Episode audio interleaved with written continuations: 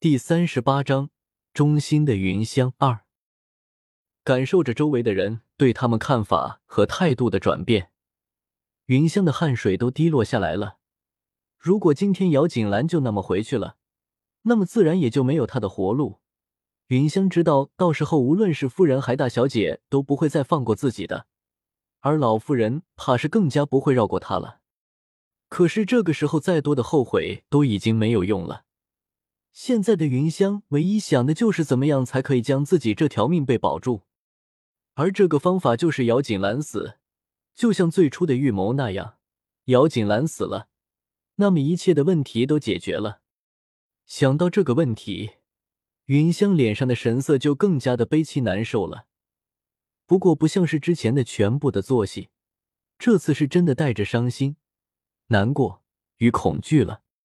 云香不住的在地上磕头，那因为用力过大，所以云香的额头上不断的有血在渗出，那样满脸是血的样子，让周围的各家小姐都吸了一口凉气，一时间倒是不知道对于这个事情，他们到底该怎么说。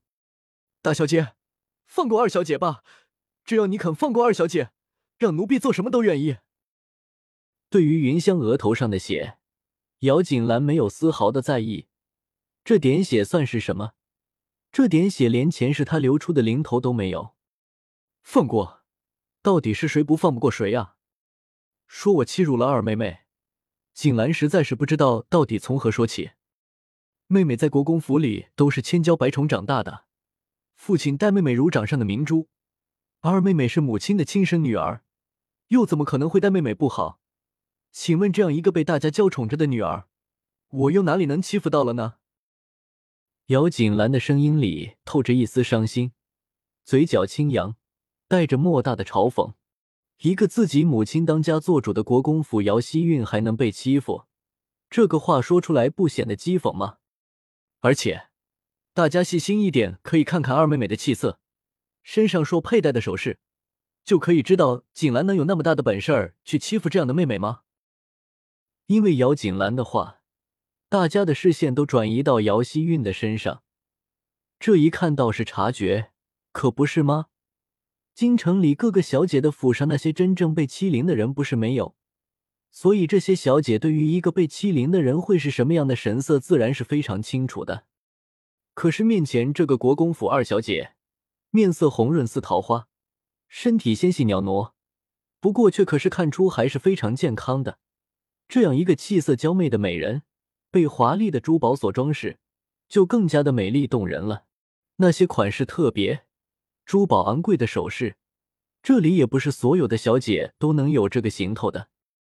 姚希韵被众人的目光打量，脊背开始发冷。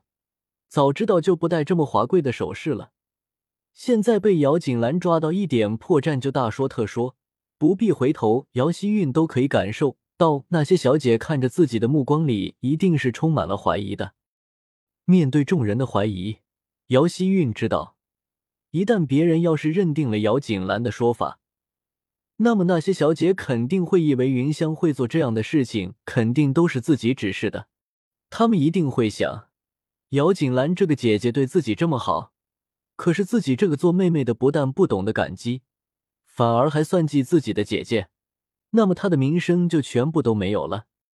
所以为了挽救自己的名声，姚希韵突然砰的一声跪在姚锦兰的面前，然后哭泣着说着：“姐姐，对不起，云香也是为了我才会这么说的，你不要再责怪她了，好不好？所有的罪过都让韵儿来承担吧。韵儿从来没有认为姐姐待韵儿不好，只是云香为了保护我才会那么做的，姐姐。”对不起，姚希韵这一跪，让很多的人都吃惊了。不过虽然是求饶的，不过话里的意思都透出，他从来都没有参与这么的陷害姚锦兰，不过是因为云香护主才会这个样子的。今天你这么的算计兰姐姐，难道你就想要这么的算了？天下哪里有那么便宜的事情呀？听到姚希韵的话，或许是因为这里很多的人。所以不太好冠上柯代妹妹名声，可是吕长不怕，所以大声的出口着：“如果今天的兰姐姐不能为自己说清楚，那么坏了名声的她要怎么的活下去啊？这么严重的事情，二小姐你一句轻飘飘的道歉，就这么的想要抹过，是不是太没有诚意了？吕长大声的说着，他就是要让那些人知道姚希韵在陷害姚锦兰。没有，我没有那么做，长儿姐姐误会了，我没有那样的想法。反反复复，姚希韵就只能这么说。他怕要是说的多了，吕长将上次自己挑拨离间的事情说出来了，那么自己就彻底没有了翻身的机会了。这个时候，姚希韵无比的后悔。不过，他的后悔不是后悔自己曾经那么做过，而是后悔自己为什么没有再做的隐晦一些。让吕长无法察觉，这个时候才会给自己带来那么多麻烦。吕长的话，很多的人都懂了。天启虽然民风虽然对女子的要求要宽松了很多，不过一个女子若是背上一个欺负妹妹、心肠恶毒的名声的话，那么她的一生都完了。姚希韵的母亲都已经掌管国公府，自己更是受国公府众人的宠爱，还是不能放过姚锦兰。这样的一个女子，不由得显得太过的小气、歹毒了吧？姚希韵实在是没有想到，今天算计不成，居然给自己带来这么大的麻烦。此刻云香已经吓得不知道说什么了。姚希韵这个时候才想到母亲之前说的，现在的姚锦兰已经不是之前那个被他们掌控在手中，他们说什么就是什么的姚锦兰了。看来是他大意了。现在才会被姚锦兰被堵在这里。如果今天的事情不解决清楚的话，那么背上那样不堪的名声的人就是他了。而且如果被祖母给知道，那么就更加的麻烦了。本来现在他就还被罚在祠堂中的，不过是他求了父亲才会别带来这个宴会的。如果要是惹出了麻烦，那么祖母一定会更加的责罚的自己的。本来姚希韵的打算是被姚锦兰安上一个恶毒。算计、欺凌自己妹妹的坏女人的，到时候自己再在众人的面前大度的表示原谅她，那么一则坏了姚锦兰的名声，同时也给自己赚了一个大度、关爱姐姐的好妹妹形象的。姚希韵相信，有了这么一个对比，那么自己的形象就会更加的鲜明，对自己好名声就更加的好了。而且他最终的一个目的。就是要让林觉意的妹妹韩宁郡主从那么多小姐中看到自己的好，为自己以后做林觉意世子妃添加的砝码。可是没有想到，现在全部都给姚锦兰毁了。这个时候，姚希韵不仅不悔过自己的过错，反而是更加的恨毒了姚锦兰。姚希韵都不敢去看林寒宁看着自己的目光了。姚二小姐，你今天做的真的有些过分了吧？你居然仗着我们对你的信任，这么的利用我们来陷害自己的姐姐，而且做错了事情不懂得自己认错，真的是一点担当都没有。